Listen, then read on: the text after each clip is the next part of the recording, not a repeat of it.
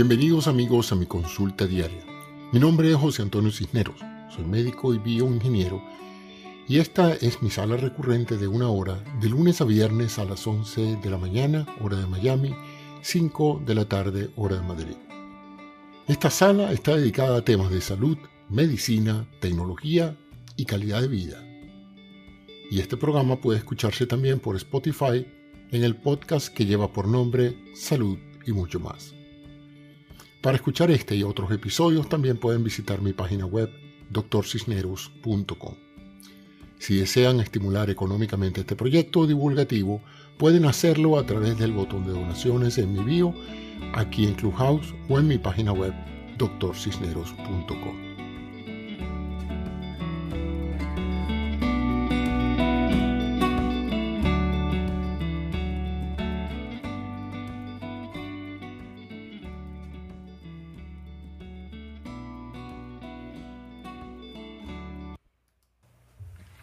Amigos, bienvenidos a Salud y mucho más, un programa de información y de opinión sobre temas de salud, medicina, tecnología y calidad de vida.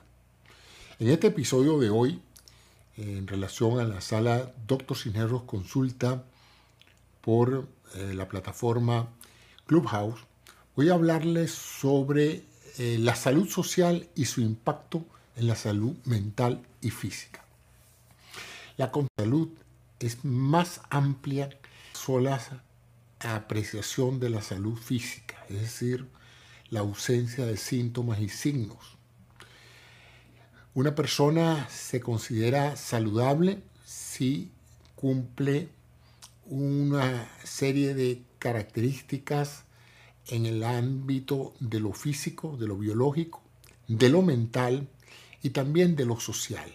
Esto es un tercer componente que se ha visto eh, fomentado en los últimos años a la hora de procurar medidas en el sector salud. La salud física la conocemos todos, la ausencia de síntomas y signos, el funcionamiento adecuado de casi todos los procesos vitales, la sensación de bienestar, de que uno está con energía, duerme bien, evacúa bien, orina bien, eh, no pareciera tener alteraciones en la esfera cardiorrespiratoria, las articulaciones se mueven bien, eh, la fuerza muscular está conservada, el equilibrio, los reflejos, todos eh, se ven en condiciones aceptables. Las variables biológicas, mm, químicas a nivel de los estudios de sangre no revelan alteraciones fuera de los valores normales. Y si se hacen estudios de imágenes, pues estos no revelan patología alguna. Eso es lo que hoy por hoy, si uno va al médico y le hacen todos estos exámenes, se hablaría de una persona sana, una persona que nada de los estudios demuestran que tiene un problema de salud. Ese es el momento en que su médico le dice, usted yo lo veo muy sano. Sin embargo, esa persona que biológicamente, físicamente está sana, puede tener problemas mentales puede tener problemas mentales que hay que evaluarlos en forma separada que los exámenes físicos, porque los problemas mentales, la angustia, la ansiedad, la depresión, no es algo que uno puede medir con un examen de laboratorio, no es algo que uno puede medir con una tomografía, no es algo que uno puede medir en un momento dado con el uso de eh, instrumentos médicos. Es algo que tiene que interrogarse el paciente tiene que ser evaluado por un profesional de la salud que tenga la capacidad de detectar estas alteraciones mentales que en un momento dado pudieran dar lugar a problemas como los que ya describí, la depresión fundamentalmente y otros trastornos del comportamiento mental. Hasta ahí es lo que la mayoría de las personas conocen como un estado saludable. Me hizo un examen físico, me hizo un examen de laboratorio, no tengo nada. Y tuve una entrevista con mi psicólogo, mi psiquiatra, me dijo que estoy perfectamente bien. Un examen psicotécnico no encontró ningunos elementos importantes que, que, que apuntaran a un conflicto emocional o mental. Sin embargo, hay un área que todavía puede ser motivo de problemas de salud y es el área social, ¿verdad? O lo que se llama la salud social. Los individuos no están aislados en una burbuja, donde lo único que importa sea su cuerpo y su mente. Los, los, individuos son partes de una comunidad, de un organismo común mucho mayor, que son todas las relaciones interpersonales que la persona tiene con su familia, con sus, em, eh, con sus compañeros de trabajo, con las personas que laboran con él, con su entorno de amistades, que serían todas aquellas personas que el individuo conoce personalmente. Y hay un tercer grupo de personas que indirectamente afectan al individuo y que el individuo no los puede mencionar por su nombre. Ya esto sería relacionado a la ciudad donde se vive, al país donde se vive y hasta al continente en que se vive. En este sentido, entonces, una persona físicamente sana y mentalmente sana puede encontrarse en un ámbito social sumamente tóxico, un ambiente peligroso para su salud. El primero, como les dije, es la salud familiar, la salud de los afectos más intensos, las relaciones del paciente con sus hijos, con su cónyuge, con sus padres. Si este marco de relaciones humanas no se encuentra saludable, esto tarde o temprano afectará la salud mental y física del individuo. El estrés que se produce por los conflictos sentimentales con el entorno íntimo son problemáticos e irremediablemente se traducen en traumas que afectan, como dije, la salud mental, generando ansiedad, angustia, depresión, frustración, eh, conflictos donde la persona en un momento dado empieza a afligirse, a estresarse, no por algo interno en su cuerpo o en su mente, sino por una causa externa a su cuerpo.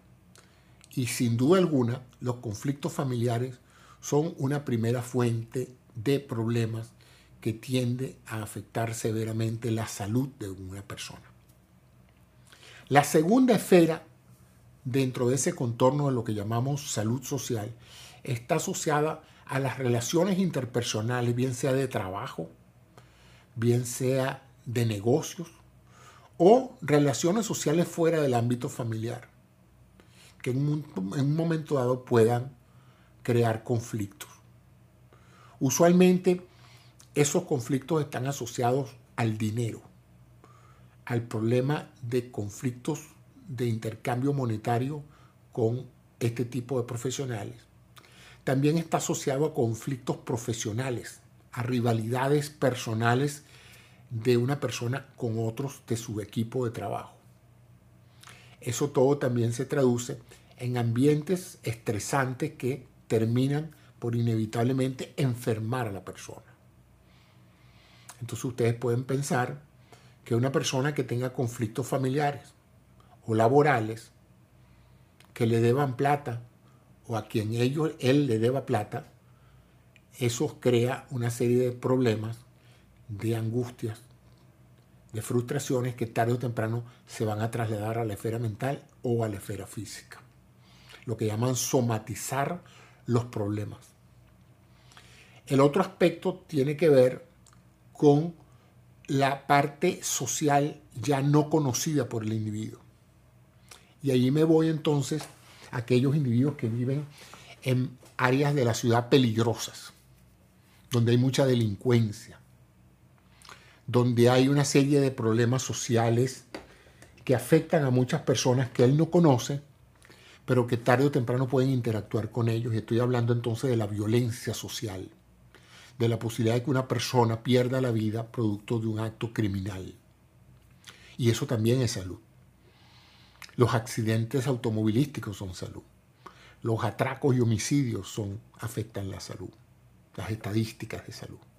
O sea que nosotros podemos tener una tasa de morbi-letalidad.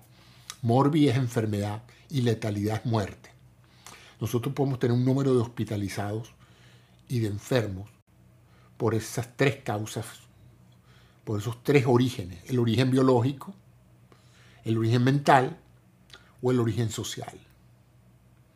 Entonces, en esta concepción moderna de la sociedad y de la salud, eh, aquellas autoridades responsables por la salud de un país deben velar porque la persona tenga asistencia médica adecuada para sus dolencias personales, asistencia mental para sus problemas psicológicos y mentales, y asistencia social para minimizar cualquier tipo de conflicto y crear ambientes familiares, eh, ambientes de trabajo y comunidades seguras.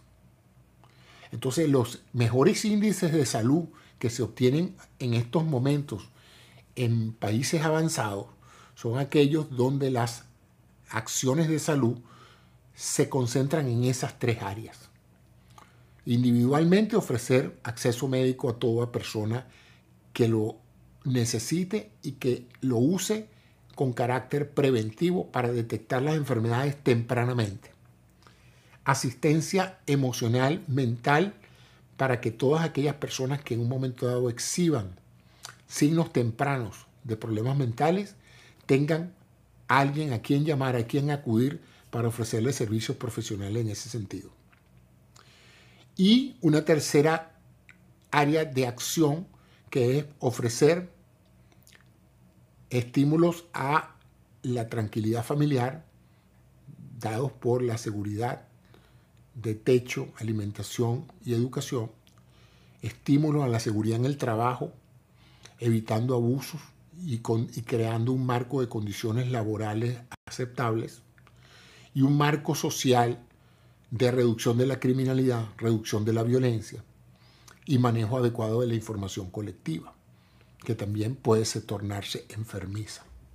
Entonces con esto he querido darles una, un repaso para hacerles entender que la salud no es nada más no tener síntomas ni signos ni sentirse enfermo, sino que la salud es un concepto más global que debe ser atendida por el individuo y por la sociedad en forma integral. Si uno quiere ser saludable, no solamente vale la pena conservar una buena dieta, hacer ejercicio, mantenerse sano, hacer consultas preventivas para identificar problemas biológicos tempranamente, tener unas buenas relaciones sociales y familiares armónicas con reducción de estrés y de conflictos y estar o procurar estar en una sociedad segura, en una organización segura, en un ambiente donde no haya tanta violencia y tratar en lo posible de alejarse de esas comunidades tóxicas donde lamentablemente por razones de otra índole, su salud puede verse marcadamente afectada. Entonces con esto termino esta pequeña disertación sobre esa visión ya más integral de lo que es la salud en términos modernos, eh, hablando un poco de la salud social. Gracias, muchas gracias de nuevo por su atención. Gracias por su atención y hasta un próximo episodio de Doctor Cisneros en consulta con salud y mucho más. Muchas gracias. Bueno, buenos días a todos. Gracias por hacerse presentes. Hoy hablamos en, una, en un enfoque mucho más general de lo que es la concepción de salud individual. Como ven, eh, la visión moderna de la gestión de salud, tanto individual como como salud pública abarca también los conceptos de salud social. Y yo siempre, mañana voy a tener un, programa muy bueno, eh, no, mañana no, el miércoles, un programa muy bueno sobre cómo se diagnostican las enfermedades, donde comento bastante en detalle, ¿no? Cómo hacemos los médicos para saber si usted está enfermo. Y, y haciendo este programa de hoy, me pregunté con cuál frecuencia el médico que lo interroga y que trata de conocer sus síntomas y signos, trata de establecer ah, el ámbito en el cual usted se desenvuelve, cómo están sus relaciones familiares, cómo están sus relaciones conyugales, cómo está su ambiente de trabajo, Acuérdense que hay una cosa que se llaman accidentes laborales, ¿no? Y hay individuos cuya mayor amenaza a la salud no es el COVID, no es, uh, no es los conflictos familiares, no es la de, es el riesgo en el trabajo. Trabajos altamente riesgosos, sin equipos de protección industrial. Y eso es importante porque de lo contrario, cosas que se podrían prevenir terminan entonces en el hospital. Lamentablemente, eh, si se hubiera establecido eso en forma eh, previa, eh, se hubiera podido reducir el riesgo. Y luego está la decisión que hacemos inconscientemente o conscientemente cada uno de nosotros cuando escogemos dónde vivir, si es que podemos escoger dónde vivir, o si no podemos escoger dónde vivir, cómo cambiar la situación de, seguridad de nuestro entorno. ¿no? Hay vecindarios altamente peligrosos, hay vecindarios altamente dañinos. Yo que vengo de un país um, eh, que tiene extensas áreas de pobreza, podíamos ver que el, principal responsable de la salud infantil en muchos barrios y pueblos de Venezuela son las cloacas abiertas, por ejemplo. Hasta que no se mm, hace un trabajo de sanitario, de embaulamiento de cloacas, eh, los muchachitos van a seguir enfermándose. Pues. Entonces, ¿cuál es el tratamiento? Podemos poner un tratamiento en una hojita y llevarlo a la farmacia cuando el problema es que los muchachos están nadando en heces todo el día y jugando con aguas contaminadas. Entonces, como ven, la salud es algo más que mantenerse sano, correr y tener una buena nutrición. Yo lo llamo eso la salud de la clase media y media alta, ¿no? La salud de la clase baja es a veces más precaria e involucra la violencia, la salubridad, eh, las vacunas, el agua potable, la distribución de las, de las aguas servidas. Todo eso tiene un impacto enorme en la calidad de salud de una población. Entonces quisiera aquellas personas que quieran subir y hacer algún tipo de, de comentario, alguna pregunta en relación a, si los médicos hacemos un buen trabajo en, en mantener la salud de la población. Tengo que decirles que yo estudié medicina en un país donde no hay escuelas privadas de medicina. Las escuelas todas son públicas, las universidades son públicas en Venezuela, las universidades con facultad de medicina. Y eso hace que nuestra carga docente y nuestra práctica profesional tiene un alto componente social. Es más, teníamos una materia obligatoria muy importante que al principio nos lucía como medio fastidiosa. Se llamaba medicina preventiva y social. Y ahí hablábamos de todos estos temas que ustedes están escuchándome ahora hablar, eh, que impactan la salud de la población. Y eso incluía muchas visitas a sitios pobres, a sitios, a barriadas, a pueblos donde la incidencia de enfermedades es muy alta. Y uno podía entonces entender mejor de qué se enferma la gente y por qué se enferma la gente. Y que nada ganamos con agarrar a un niño de estos pueblos verlo en el hospital, encontrar que tienen diarrea y deshidratación, ponerles un suero, recuperar su balance hidroelectrolítico, probablemente ponerle un antibiótico y volverlo a mandar al barrio donde él vive. Porque ese efecto dura 6-7 días y a los 7 días está otra vez con gastroenteritis. Una enfermedad, en estos casos, perfecta perfectamente prevenible y que no se cura con antibióticos, se cura con una mejor ingeniería sanitaria en ese pueblo. Y uno de los aspectos interesantes que recuerdo de, la formación mía, no de la formación mía, yo hablo de, toda una generación de médicos que como yo nos formamos bajo ese, bajo ese criterio de lo que llamábamos la responsabilidad social del médico. De que el médico no solamente debe ser un actor eh, individual de procurar la salud de su paciente, sino que debe ser un actor político y social en procurar la salud de la población.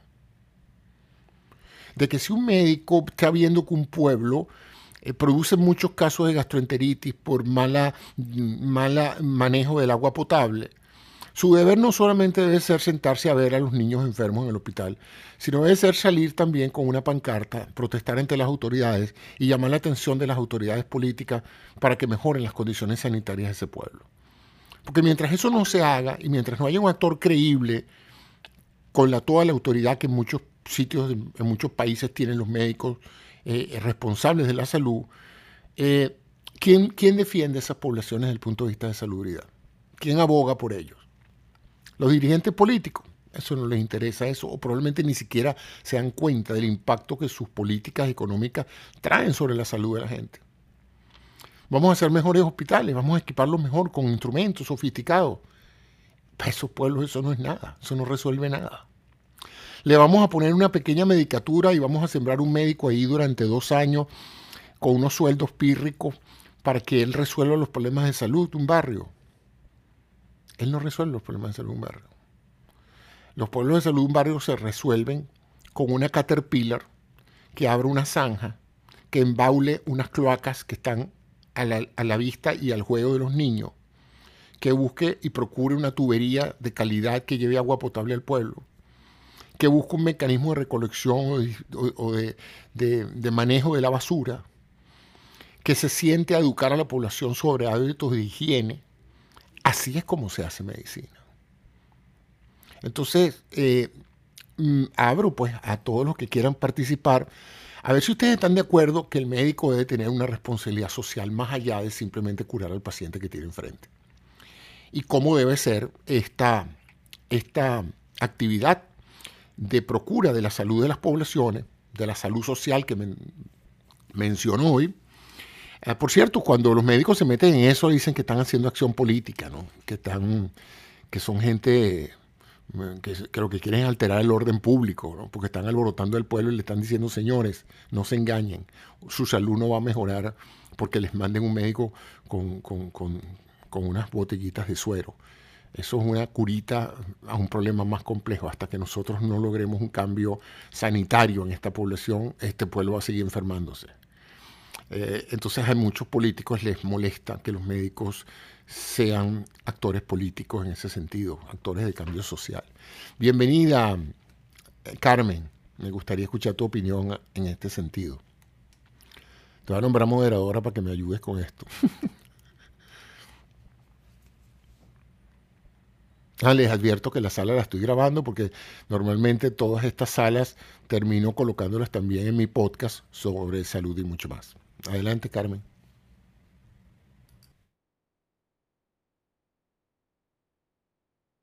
No te escucho. No te escucho. No sé si los demás te escuchan. Vamos a invitarte a Ángel. Ángel, ¿tú escuchas a Carmen? No, hola, Cisneros, buenas tardes. Eh, es que resulta de... Sí, sí, perdona, estaba, muteado. Que lo que le pasa a Carmen es un típico error de la aplicación Carmen. Tienes que salir y entrar. José, si no, José Antonio, si tú ves que el perfil de Carmen no tiene ni el micrófono ni activado ni apagado y no tiene la típica sombrita de micrófono, ya se ha ido. Es que dirá ya directamente que salga y entre. Es un fallo de la aplicación y bueno, pues. Y muy resumiendo, José Antonio, lo que tú decías, aquí en España sabes que funciona muy bien eh, la sanidad, es una, es es una sanidad pública, es un, en su inmensa mayor parte.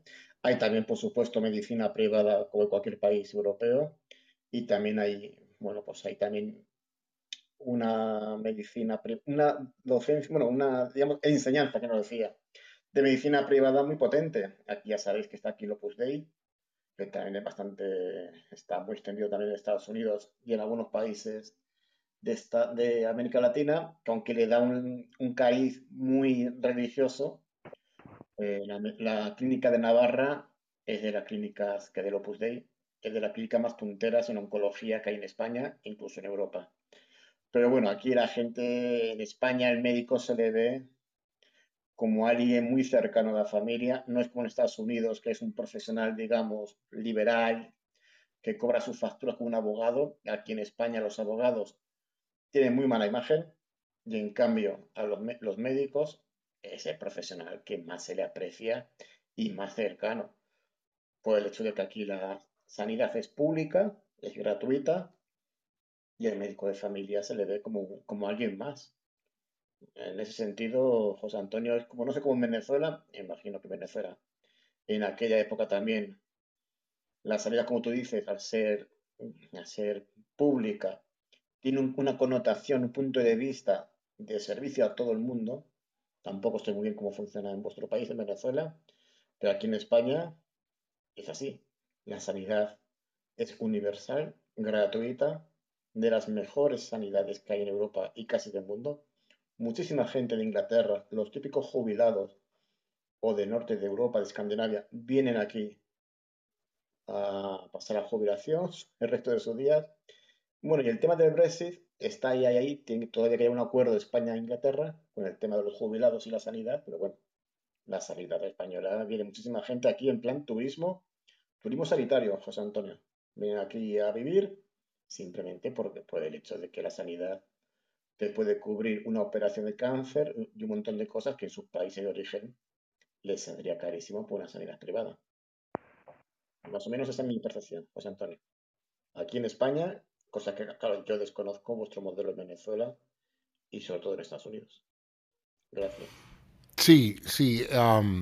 como te dije, eh, los médicos venezolanos, por el hecho de que cualquiera de cualquier estrato social puede llegar a ser médico, eh, eso genera una gran eh, diversidad de orígenes en los médicos. No son, no son los médicos como en otros países donde para ser médico tú tienes que tener padres que te paguen una educación médica costosa o tienes que irte a otro país a formarte. Eso evidentemente crea una clase de médicos que no solamente son gente pudiente o viene de hogares pudientes, sino que también siente que no tienen ningún compromiso con la gente pobre del país donde están ejerciendo a menos que sea por razones, digamos, vocacionales o altruistas, en realidad ellos no tienen ninguna obligación porque eh, ellos son médicos porque se hicieron ellos mismos en base a su, a su educación y a, la capacidad de haber pagado la educación. En los países como Venezuela, entonces tú tienes los dos aspectos. Primero, gente que viene de estratos muy humildes y por lo tanto tiene un compromiso, digamos, de social, social con gente que en un momento fue como ellos. O sea, vas a ver una viejita que te recuerda a tu mamá, una señora pobre, de un barrio pobre. Entonces hay ese sentimiento de afiliación hacia una clase social que probablemente era la que tú tenías antes de que fueras médico. La segunda es que tú practicas con pacientes del sector público. O sea, mucho de, mucho de la educación médica eh, la brindan los pacientes porque ellos son los que nos traen su, patología y los que nos dan la autorización de tocarlos, auscultarlos, eh, mm, mm, evaluarlos e invadir su cuerpo. Entonces, eso tiene un gran compromiso, digamos, de, de correlación. Caramba, si el pueblo me dio su problema y su privacidad para que yo aprendiera, yo de alguna manera tengo que tener algo de compromiso con ese pueblo que me ayudó a ser médico. Porque tú operaste en pacientes pobres, tú trataste en lo posible de ayudarlos y eso crea esa sensación de compromiso. Eso por lo menos en Venezuela creó un fenómeno bien interesante, que muchos médicos una vez graduados no se iban directamente a la práctica privada por completo sino que compartían su día laboral parte en un hospital público y parte en un hospital privado. Y uno podría preguntarse, pero espérate un segundito, en un hospital público tú ganas mil dólares al mes y en un hospital privado tú ganas diez mil dólares al mes. ¿Por qué tú trabajarías la mitad del día en un hospital público? ¿Qué ganas tú con ganar tan poco? Simplemente por haberse formado en hospitales públicos, muchos médicos sentían la necesidad de devolver ese compromiso de la sociedad con la formación de ellos, ahora que ellos una vez estaban formados, ellos debían volver al hospital público a servir. Entonces no veían esos mil dólares de salario como, un, eh, como un, reconocimiento, sino lo veían simplemente como, como una ayuda, pero en realidad la verdadera ayuda la estaban dando ellos, donando su tiempo y su experticia allí. Además de que hay una realidad más casos y más diversidad de patologías se ve en un hospital público que en un hospital privado. En un hospital privado tú estás viendo un subconjunto de la sociedad y el subconjunto más sano.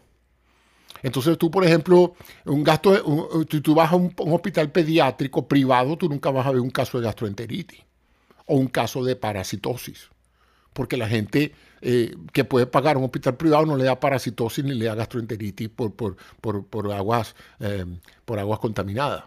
Pero si tú vas a un hospital público, sí ves esos casos. Entonces hay un, poquito de, de, yo sigo aprendiendo en el hospital público, pero sigo ganándome la vida en el hospital privado. Eso yo no lo he visto en ningún otro país. ciertamente en Estados Unidos, una vez que un médico sale, la gran mayoría, la gran mayoría, por supuesto, se van al sector privado para poder recuperar los fondos que invirtieron en su educación y para poder mejorar su calidad de vida. Pues. No tienen ningún interés en ir a áreas rurales, a áreas de, pobreza. Hay una gran cantidad de médicos que por diversas razones éticas y, de compromiso social dejan trabajos muy lucrativos para irse a trabajar a áreas marginales. Pero eso no es lo más común. Tan no es lo más común que en, en, zonas pobres de grandes ciudades, en barrios pobres, se hace bastante difícil conseguir médicos que vayan a trabajar en esas zonas. Esa es la razón por la cual en muchos países hay una obligatoriedad de una vez que tú te gradúes pasar uno o dos años de lo que se llama servicio rural. Servicio rural es obligarte a ti a trabajar en hospitales marginales donde nadie quiere ir a trabajar, pero bueno, de alguna u otra manera esa gente necesita médico. Entonces la idea es que tú, antes de que te liberes por completo de los compromisos eh, eh, y de que entres en tu vida laboral lucrativa, puedas de alguna manera devolverle a la sociedad algo de lo que la sociedad ha invertido en ti. Bienvenida Carmen, espero que ahora puedas conversar con nosotros y darnos tu opinión sobre, sobre la salud social y sobre todo la responsabilidad que tengan los médicos de también procurar esa responsabilidad social. Eh, gracias. ¿Ahora sí me escuchan bien? Sí, perfectamente. Excelente. Pues es un tema que, que es apasionante y donde hay mucho, mucho, mucho por hacer.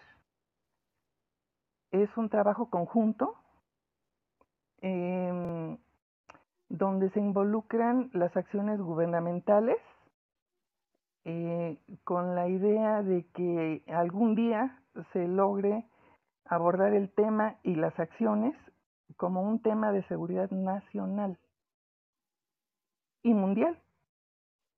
En el ámbito social es, em, es bien importante que la sociedad utilice esta herramienta que ahora tenemos al alcance de la mano de la comunicación, volver al trueque de información y entonces volver a ayudarse recíprocamente. Y en el tema individual, identificar miedos prefabricados utilizando herramientas como esta que acabo de mencionar y crear conciencia de la necesidad que existe de cambiar algunos hábitos sin coartar eh, la libertad, pero creando conciencia de que son necesarios algunos cambios. Sí, es importante la responsabilidad social en los médicos, como también en, las personas que, que los derechohabientes aquí en México se les llama, em, es una responsabilidad mutua.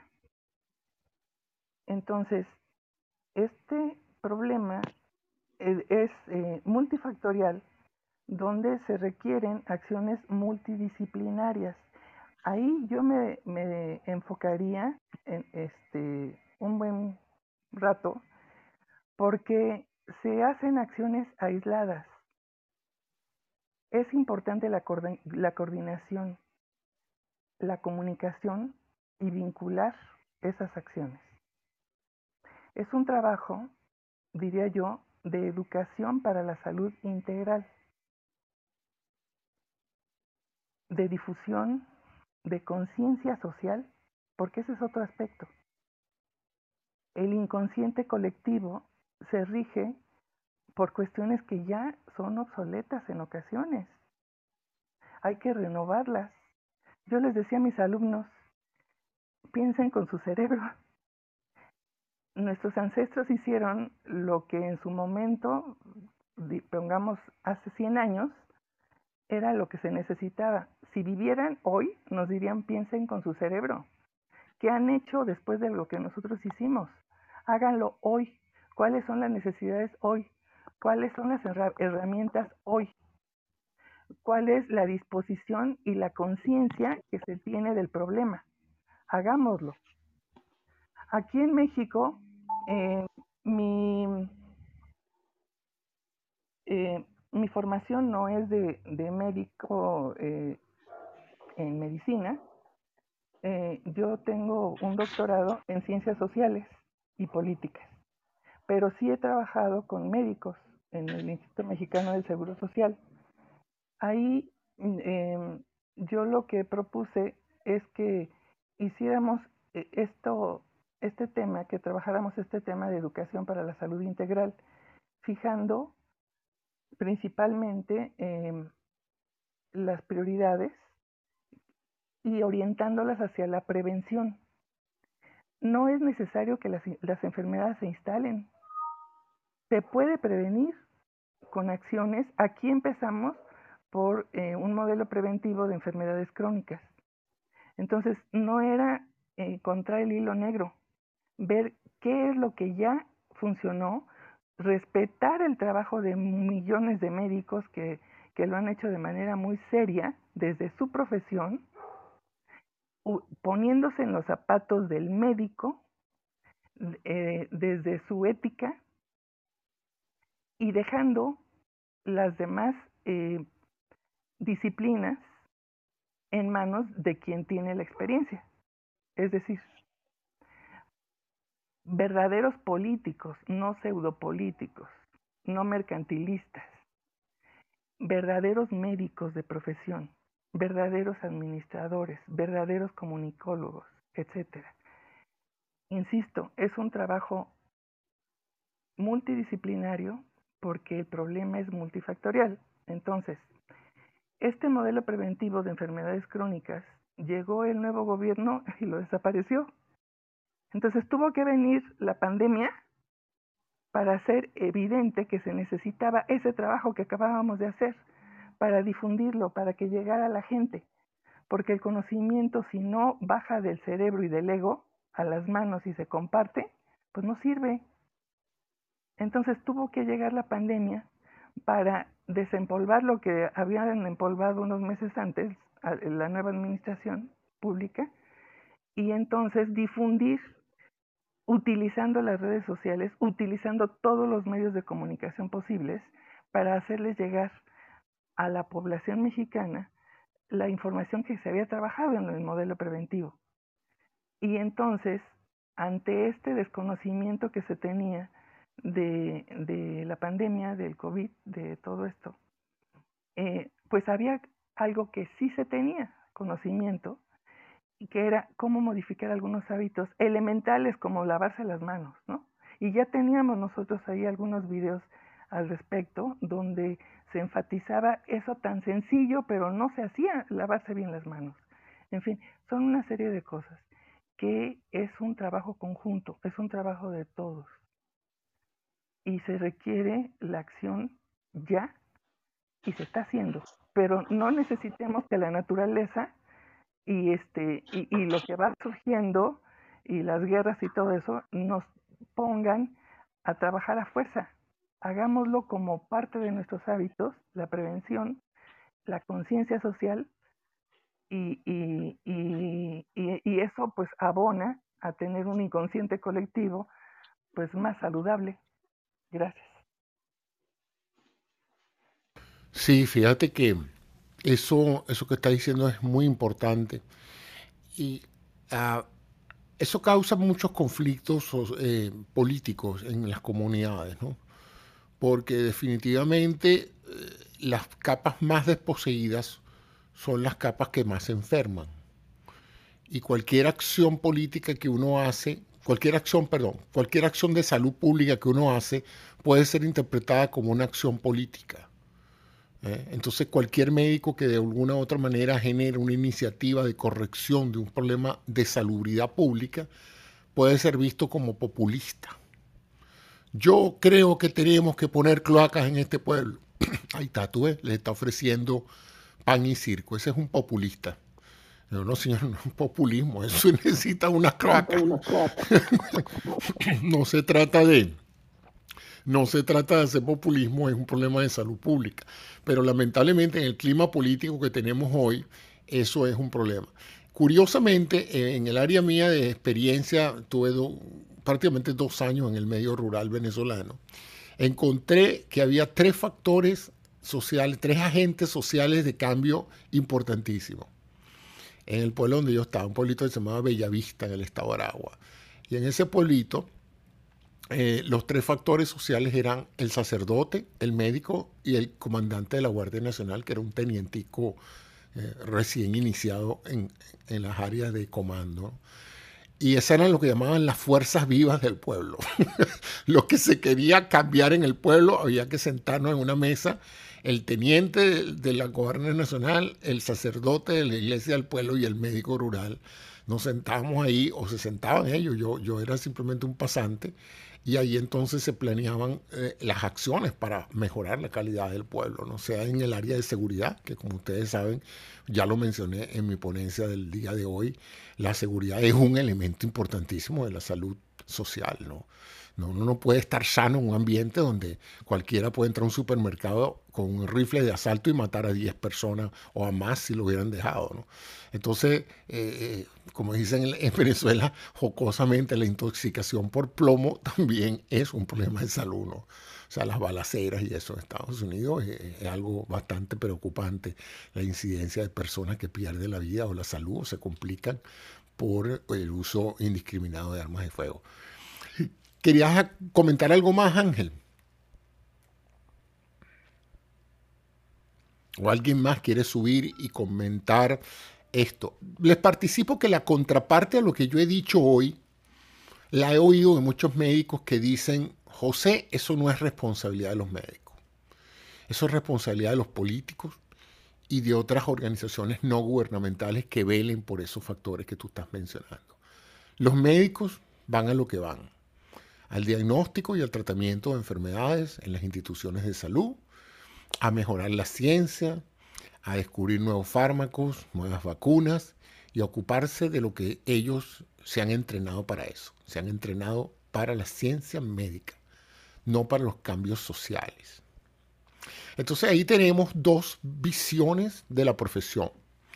La visión que dice, si la salud social es tan relevante para un individuo como la salud individual o mental, la, salud biológica, o la, la salud física o la salud mental, y la salud social es tan importante, el médico debería atender las tres facetas de la salud. Pero hay otra concepción que es zapatero a su zapato. Eh, cuando los médicos dejan sus consultorios y dejan sus oficinas y sus quirófanos para salir a la calle a procurar cambios sociales que mejoren la salud de la población, ya no están haciendo medicina, están haciendo política. Entonces, fíjense ustedes las dos posiciones. Eh, yo diría que sin ánimo de, crear conflicto aquí en la sala, una posición de izquierda y una posición de derecha, que se ven, yo la he visto en diferentes ámbitos, eh, he oído argumentos a favor y en contra de ambas posiciones. ¿no? Una dice, bueno, este señor está buscando la salud integral de la población, el otro señor no, el otro señor está buscando una acción política que le permita, pues, no sé, cualquier, cualquier agenda política que sea considerada. Entonces, fíjense cómo la salud es tan importante en una sociedad que tiene implicaciones políticas enormes. De hecho, una de las funciones modernamente consideradas del Estado es educación y salud. Entonces, bajo esa premisa de que todo Estado debería ser responsable por la salud de sus ciudadanos y por la educación de sus ciudadanos, evidentemente el rol de los médicos en esa, en esa participación es importante. ¿no? Eh, sin embargo, como dije, como esto tiene tanta relevancia desde el punto de vista político, pues hay gente que no le gusta eh, que los médicos se involucren. No, no es que no les gusta, es que no lo ven necesario porque consideran que eso no debería ser responsabilidad de los médicos. Bueno, si no hay más nadie que quiera subir y opinar en relación con esto, esto es un tema bien, bien importante porque en los estados modernos eh, hay representantes científicos, médicos, responsables por las decisiones de salud pública. pero tarde o temprano eh, pueden ser vistos como agentes de transformación política. El caso que a mí me resulta más evidente, porque yo me da hasta un poco de lástima como lo han maltratado, es el doctor Fossi. El doctor Fossi es el jefe de investigaciones científicas del NIH, el, el, Instituto Nacional de Higiene de los Estados Unidos. Un profesional que le ha dedicado su vida a las enfermedades infecciosas en el marco de la salud pública, que no ha hecho otra cosa que tratar enfermedades durante, qué sé yo, 40 años, que no trabaja en privado, que es un investigador, que es un docente, que es un individuo que está dedicado a evitar o a, a minimizar que las bacterias y virus enfermen a la población americana. Aparece el COVID. Por supuesto que como nadie sabe de eso, llama al hombre que más sabe de eso y lo ponen en la palestra pública para que explique qué es y las medidas que se van a tomar. Y él con su grupo de expertos, porque no fue él nada más, es todo el Instituto Nacional de Higiene, más todos los expertos norteamericanos, más todos los expertos de la Organización Mundial de la Salud, que por cierto, la mayoría de los expertos de la, Organización Mundial de la Salud son todos norteamericanos, eh, eh, eh, sugieren una cantidad de medidas, etc. ¿Y qué pasa? que pasa el doctor Fassi, que es simplemente un profesional médico, a ser el blanco de todos los ataques políticos, tanto de derecha como de izquierda, en relación con el manejo de la crisis del COVID. Yo imagino que el doctor Fassi debe haber estado muchas veces diciendo, por favor, que no me pongan en televisión y que no me pongan al lado del presidente, porque el problema es que no importa lo que yo diga o lo que yo haga, eh, aquí voy a salir yo eh, aporreado, pues. De una u otra manera, todos los ataques se van a volcar hacia mí.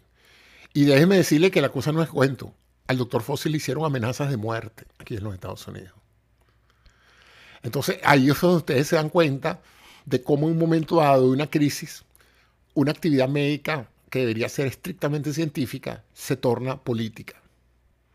Política y, y la persona a cargo de eso se hace blanco de eso. Y el doctor Fossi, después de estar al lado del presidente en un momento crítico, tiene que tragarse el cuento de que el presidente, que no sabe nada de eso, ofrezca sus propias soluciones al problema del tratamiento del COVID. Y el doctor se tuvo que quedar ahí sentado, asombrado, oyendo al presidente diciendo disparate. Entonces, eh, a mí eso me hizo, me hizo fresco eh, y yo pensaba la responsabilidad social del médico. El doctor podía haber dicho, no, yo no voy para esa reunión, yo no participo en, ese, en, esa, en esa cháchara llena de disparate. No, no podía. Él es un empleado del presidente. Él tiene que obedecer. Entonces, es una situación donde si está ahí y se queda callado, avala los disparates del presidente. Y si dice lo que piensa y lo que es el razonamiento científico, deja mal al presidente. Una situación extremadamente difícil para cualquier profesional. Pues. O sea, tu jefe está diciendo disparate. Si tú, si tú dices las cosas como son, él queda mal. Y si, tú qué, y si tú te sientas y no dices nada, pues tú también quedas mal. O sea, una situación donde no hay forma de ganar en, esa, en, esa, en, ese, en ese momento. ¿no? Entonces, bueno, eh, déjame darle la bienvenida aquí a, a Normie. Ya vamos por 53 minutos, tenemos unos 7 minutos más antes que se venza la hora, pero yo creo que con esta sala he logrado el objetivo de tratar de concientizarlos que la salud no es nada más comer bien, hacer ejercicio y tomar las medicinas a tiempo, sino que si uno no escoge o procura escoger el ambiente en el cual uno se mueve, uno tarde o temprano va a caer víctima de una cantidad de enfermedades relacionadas con la salud social. Adelante, Norme.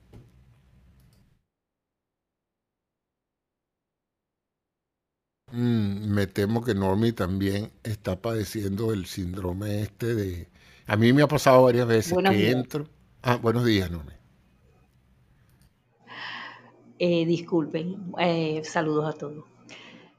Eh, yo pienso que estamos en una época muy controvertida.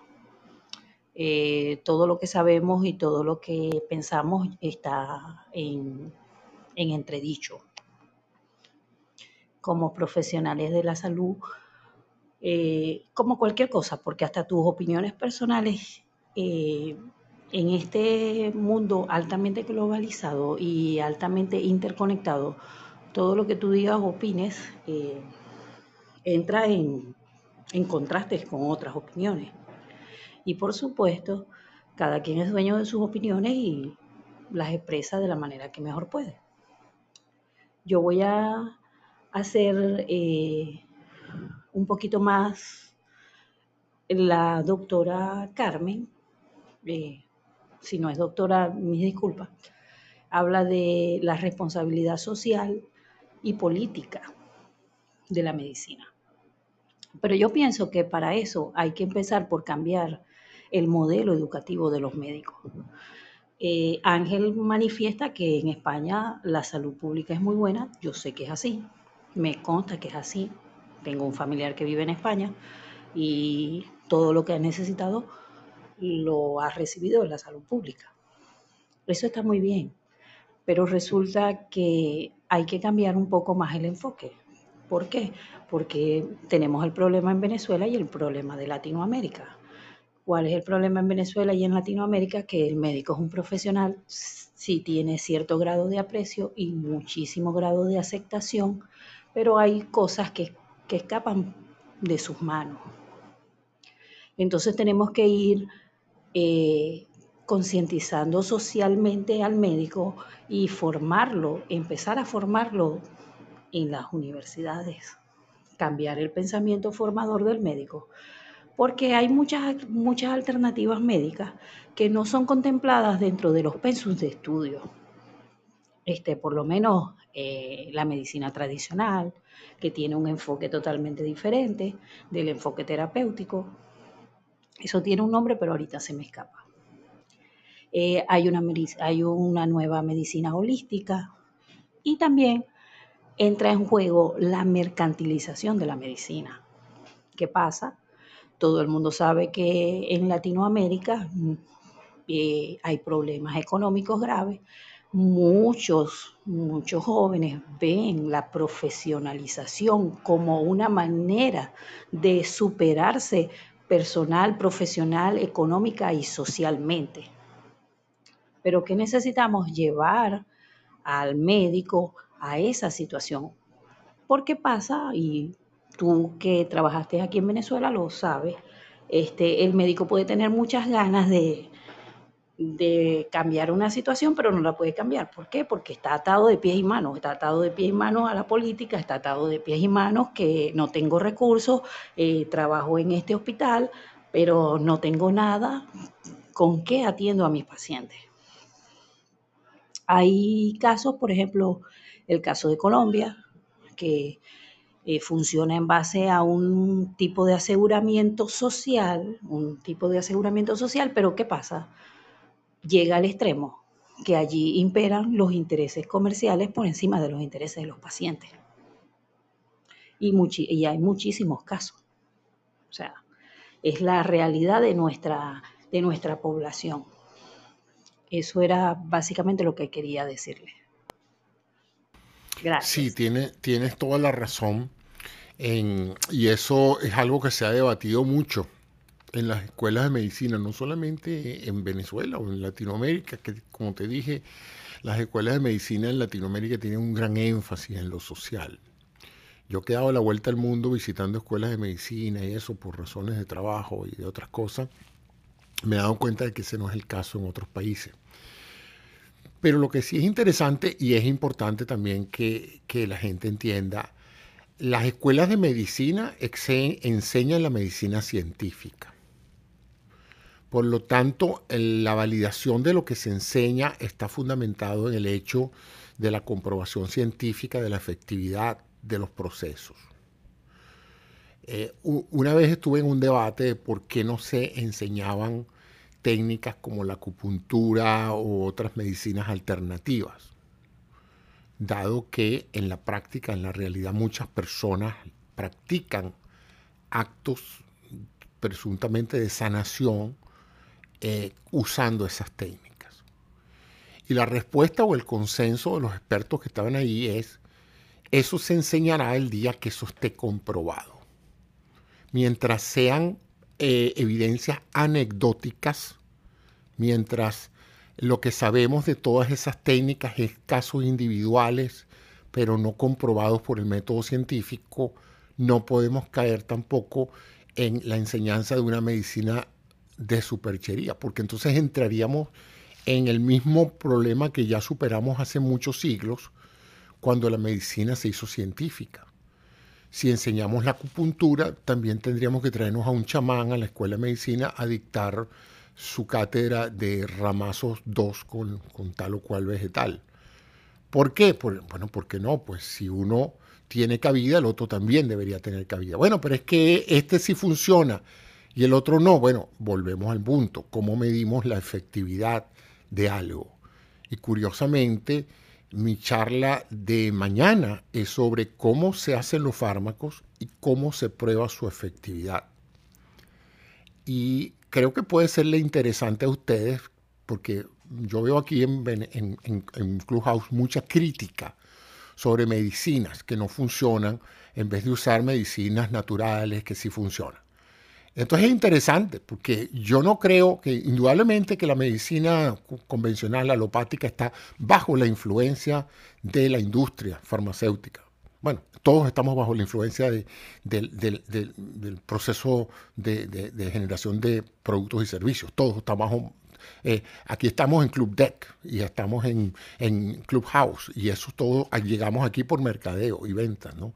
Y seguimos tratando de monetizar la sala. O sea, todos estamos en esa lucha. O sea, que nadie puede esgrimirse como que los médicos están sometidos a, querer hacer dinero. Bueno, yo creo que por donde yo veo hay gente tratando de hacer dinero porque vivimos una sociedad donde ese es el, el objetivo central, si no el principal, pero es el objetivo central incluso como un prerequisito para disfrutar del resto de la vida. Para tú meditar necesitas entonces tener eh, recursos para vivir. ¿Eh? Si no, no puedes meditar porque tienes que ir a trabajar. Y en el trabajo a lo mejor no te permiten sentarte a meditar en el, medio trabajo. ¿no? Entonces, no sé si entienden el, razonamiento de por qué en las escuelas de medicina no es que se quiera desacreditar las medicinas alternativas, es que éstas no han probado su eficacia a nivel universal todo lo que tenemos es un conjunto de anécdotas, a mí me fue bien, a ti no, yo me hice esto y me funcionó, y yo creo que podemos hacerlo. Entonces, la visión moderna médica de esas medicinas alternativas es, si no hacen daño y el paciente las quiere usar, nosotros no podemos hacer nada para, eh, para hacer que el paciente no ejerza su control sobre su propia salud. Ahora, salir a formar generaciones de médicos sobre técnicas que no han estado probadas, que no han estado documentadas eh, al límite de, las capacidades de la ciencia, para, e, es, volver a, es volver al oscurantismo en medicina. Es permitir que todo, que, todo, que todo valga.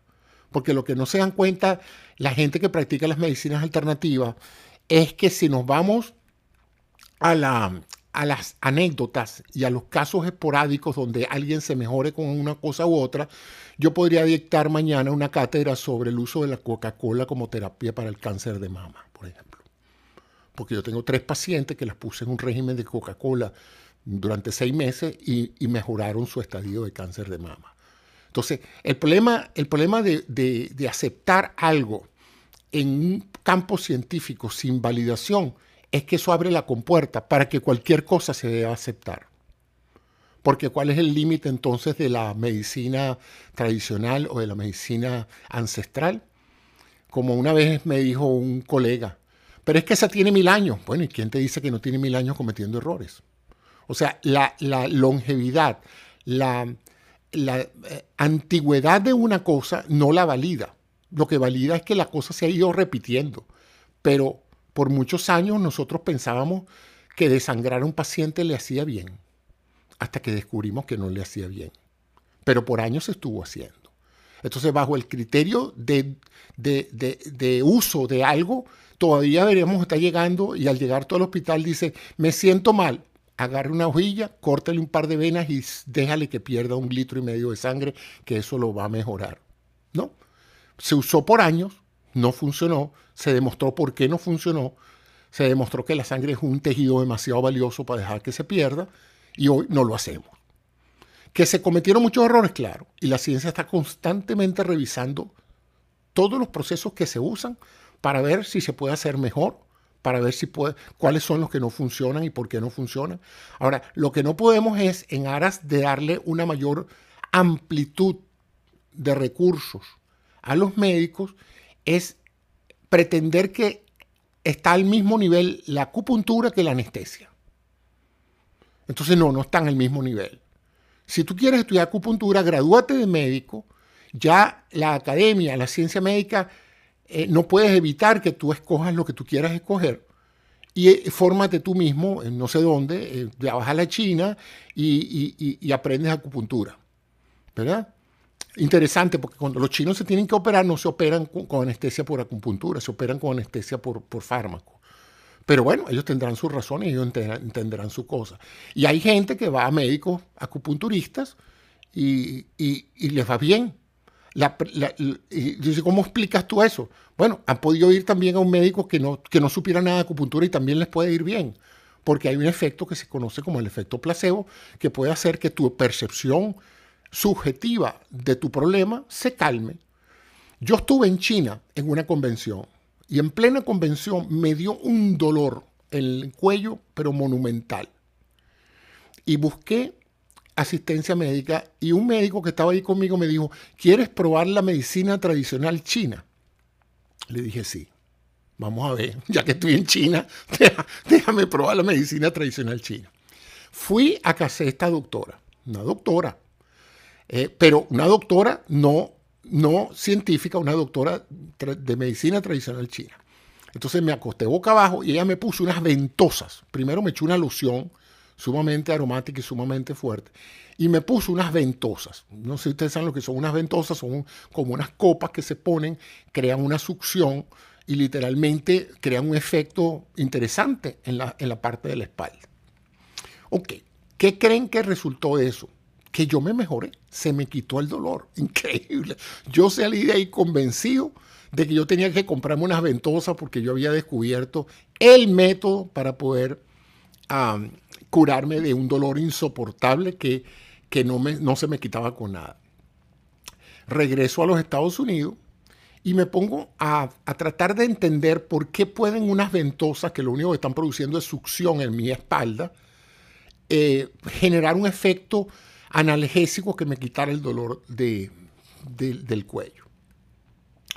Traté de aplicarle por cualquier lado alguna explicación científica y no pude encontrar ninguna. Y me dije, si yo quisiera saber si esto funciona, el hecho de que me haya funcionado a mí no es evidencia suficiente. Yo tendría que agarrar unos 100 o 200 o 300 personas con dolor de espalda, ponerle las ventosas y determinar qué tanta gente realmente se cura del dolor con las ventosas. Es más, no tienen que curarse todos. Con que la gente que se cura sea más que la que se cura con aspirina, ya sería una gran prueba de efectividad. O sea que no tienes que curar a todo el mundo, porque sabemos que en medicina la, curación 100% en las poblaciones es casi que imposible. Siempre hay un caso que no, que no, se, no se mejora. Entonces, pero llegué a la conclusión de que en ese momento, factores como mi total dolor, muy fuerte, el hecho de que yo no conocía a nadie allá que me pudiera resolver el problema, el hecho de mi curiosidad por las ventosas, el hecho de que la experiencia era algo nuevo y el hecho de la sensación que tuve, que nunca la había tenido antes, produjo un efecto placebo que me hizo a mí distraerme del dolor que yo tenía. Y al distraerme, asociado, porque el dolor ya era tan fuerte que mis endorfinas se liberaron, eso produjo la sensación de que el dolor se me estaba quitando por la ventosa. O sea que yo, esto es mi interpretación, ¿eh? yo agarré, cambié el foco de atención del dolor hacia, hacia la técnica y encima de eso, las endorfinas que ya se estaban liberando, me calmaron el dolor. Porque todos sabemos que uno, técnicamente, si el dolor llega a cierto punto, el dolor mejora o te, quita el conocimiento. El sistema nervioso central no puede, no puede manejar un dolor infinitamente fuerte. Llega un momento o, o colapsas y pierdes el conocimiento y el cerebro dice no puedo más con este dolor y te quita el nivel de conciencia, o liberas tantas endorfinas que se te pasa el dolor. Cualquier atleta que haya corrido, cualquier atleta que se haya sometido a un estrés enorme sabe que después de cierto nivel que duele, deja de doler. Los, corredores de maratón lo llaman el runner high, la, nota del, del, corredor. ¿Por qué? Porque todo el que arranca a correr sabe que las primeras 3-4 millas son dolorosas. En las rodillas, en los tobillos, en el abdomen, en la musculatura en general. Pero después de la cuarta, quinta milla, tú no sientes nada. Tú sientes que podrías correr eternamente. Y tú dices, ¿qué pasó aquí? Muy sencillo. Se han liberado una serie de hormonas que tú tienes que son parecidas a la morfina y por eso se llaman endorfinas, morfinas internas. Y esas, esas hormonas hacen algo por ti. Y esas hormonas te quitan el dolor. Peligrosas también porque ahí es cuando la gente se daña la rodilla y se daña el tobillo y no siente dolor. Entonces, esas endorfinas han estado con nosotros a lo largo de la cadena de, evolución. Porque esas endorfinas le, permitieron a los, a los ancestros nosotros en las praderas, cuando tenían que correr largas distancias, mantenerse con vida, quitándole el dolor de la carrera para que no los agarrara la, la fiera. Entonces, ese recurso desarrollado por la evolución le permitió al hombre aguantar cantidades enormes de dolor y solo sentirlo cuando el peligro hubiese pasado. Pero mientras el peligro está en situación de estrés, esas endorfinas salvan la vida. Yo lo digo porque yo soy un especialista en dolor. Yo he unos dolores horribles, producto de unos problemas que he tenido en mi cuello, y me doy cuenta de que el dolor llega hasta cierto punto. A partir de ahí, yo prácticamente o pierdo el conocimiento o empiezo a sentir mejoría. Entonces, aquí fue la correlación de que, eh, es más, traté de buscarme aquí en Florida alguien que aplicara las ventosas para poder reproducir la situación. Me encontré una china que hacía eso y no me, no me produjo ningún efecto. Las otras veces que, que, le utilicé esa técnica, no, no, no noté ningún, ni ninguna ventaja. Y he probado de todo. Acupuntura, acupresura, electroacupuntura, ventosa. O sea, yo, a mí me gusta probar las cosas para, para hablar con propiedad. Y esa es entonces, ¿qué pasa? Que de nuevo, vuelvo al punto, me, distraje y les pido disculpas por haberme salido del tema. Pero la idea es que si tú en la educación médica, en, en aras de ampliarle la visión a los médicos, te pones a dejar que entre cualquier forma probada o no de, de, técnicas de sanación, vas a tener una superchería vinculada a la formación médica. Y yo creo que cuando un paciente reclama el profesionalismo médico y dice, doctor, ¿dónde se graduó usted en tal universidad? Esa universidad es prestigiosa, esa universidad es legítima. Eso es una garantía de que ese doctor está científicamente preparado para atenderlo. Si esa persona necesita medicina de, otro tipo, eh, medicinas alternativas, hay suficientes personas al fuera de las áreas científicas y de las universidades que enseñan esas cosas cursos de una semana, cursos de un mes, cursos de tres meses, cursos de cinco años, lo que sea. Pero, pero el aval que da un título médico en una universidad occidental alopática es el aval que da el hecho de que lo que se enseñó allí está científicamente comprobado. Eh, eso no significa que se mantenga para siempre como una verdad, pero mientras tanto es la verdad aceptada y es la mayor garantía de que se está utilizando un proceso científico. Si la persona quiere, por razones de diferente índole, por fe, por confianza, por certeza, por lo que quieran, irse a otro tipo de medicina, pues está en tu, su perfecto derecho. Pues. Pero, pero esa es mi posición en relación al uso de, medicinas, a, la enseñanza de medicinas alternativas en la práctica médica. Por cierto, que muchos médicos se dan cuenta de que la, única manera de, de, diferenciarse profesionalmente, los médicos son gente muy competitiva. Yo creo que en todas las profesiones hay competencias entre profesionales, pero, pero en el caso de los médicos hay una, una suerte de egos y de, necesidad de protagonismo enorme que hace que los médicos siempre quieran diferenciarse de sus, colegas. ¿no? Y un factor de diferenciación para muchos resulta esto. Hay dos cosas que yo he notado en la práctica médica en los últimos años, a medida que se ha hecho públicamente competitiva. Siempre fue privadamente competitiva, pero ahora todo el mundo tiene un Instagram, todo el mundo quiere estar en TikTok, todo el mundo está en YouTube. Y usted dirá, bueno, doctor, pero usted está en todas esas, sí, pero ya yo no ejerzo. Yo, yo estoy ahí por, por, por, una, satisfacción personal en esta etapa de mi vida. Pero yo, si estuviera en una práctica privada, no creo que me metiría a, tratar de convencer a la gente en las redes sociales de que yo soy el mejor médico. Pero bueno, eso es otra cosa. Pero volvemos al punto de que en esa necesidad de diferenciarse hay muchos médicos que no solamente se van a las medicinas alternativas, sino que inventan curas que no existen. Entonces hay médicos que te dicen, yo tengo un, preparado que hice yo, que es secreto, que cura el cáncer. Y yo tengo una clínica, yo, yo mismo administro mis pastillas, yo mismo administro mis tratamientos, y mira los testimonios que yo tengo de gente que le he curado el cáncer. Esos médicos no se someten al escrutinio científico, ellos no van a un congreso a exponerse a que les digan eh, mm, eh, mercachifle, no, ellos no, ellos, ellos, hacen eso de mercadeo directo al paciente, ellos no van a, los medios científicos, bueno, a demostrar si realmente han, descubierto algo novedoso, ¿no? Entonces, esa es la visión que yo tengo eh, cuando, tengo cuando tengo problemas de salud y recientemente los tuve, fui a un médico, busqué que estuviera competentemente entrenado en, lo, mejor que la ciencia me puede ofrecer ahorita como alternativa y me puse a merced de sus conocimientos científicos. Pues. He podido ir y ponerme una ventosa. Eh, no creo que la ventosa me hubiera podido resolver el problema. He podido ir a una acupuntura. Probablemente me hubiera ayudado un poquito con el dolor. Es una técnica de relajación. Tiene cierto impacto en la relajación muscular. Pero no tiene tantos ventajas como la gente cree que tiene, porque si ustedes ven, la gente que trabaja en todas esas medicinas alternativas, pareciera que son una cura para todo, cura la diabetes, cura el reumatismo, cura el cáncer, cura todo, que esa es otra cosa, ¿no? En medicina científica uno no dice que hay una pastilla que cura todo, pero en las medicinas alternativas el espectro de curación es global, es holístico, cura todo, una, una técnica cura todo. Entonces, bueno, eh, ya me pasé de la hora, pero bueno, quería quería dejarles estos, estos conceptos, estas opiniones con las cuales pueden estar o no de acuerdo. Mañana eh, tengo esta sala que va a ser sobre cómo se crea un medicamento, de dónde vienen los medicamentos y cómo se evalúan, cómo se sabe si funcionan o no funcionan.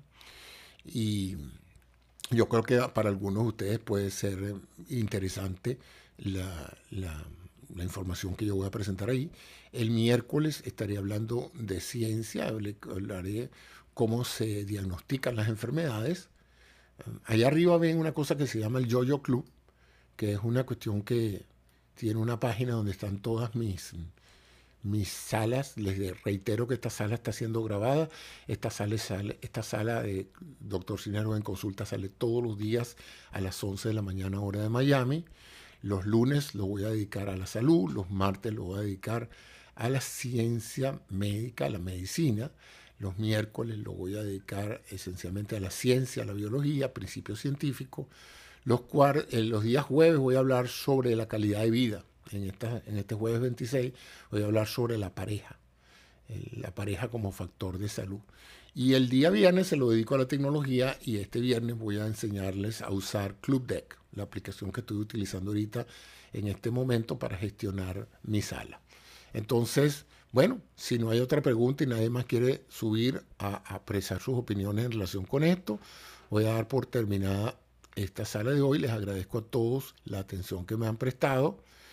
Y, ah, mira, aquí está un colega, el doctor Oscar Cedeño, compañero mío de la Universidad Central de Venezuela, que también pasó por este proceso de, de educación y, sensibilización social que pasamos todos, y el doctor Daniel Arias, que también es un médico venezolano en ejercicio, y que también, pues, me hubiera gustado que subieran y dieran su, opinión sobre la salud social y el rol del médico en, como factor de cambio en esta, en esta situación. Pero bueno, lo dejaremos para otro día o haremos una sala especial para hablar del el médico como ente político en el cambio de la salud social, que eso sería un buen tema para hablarlo.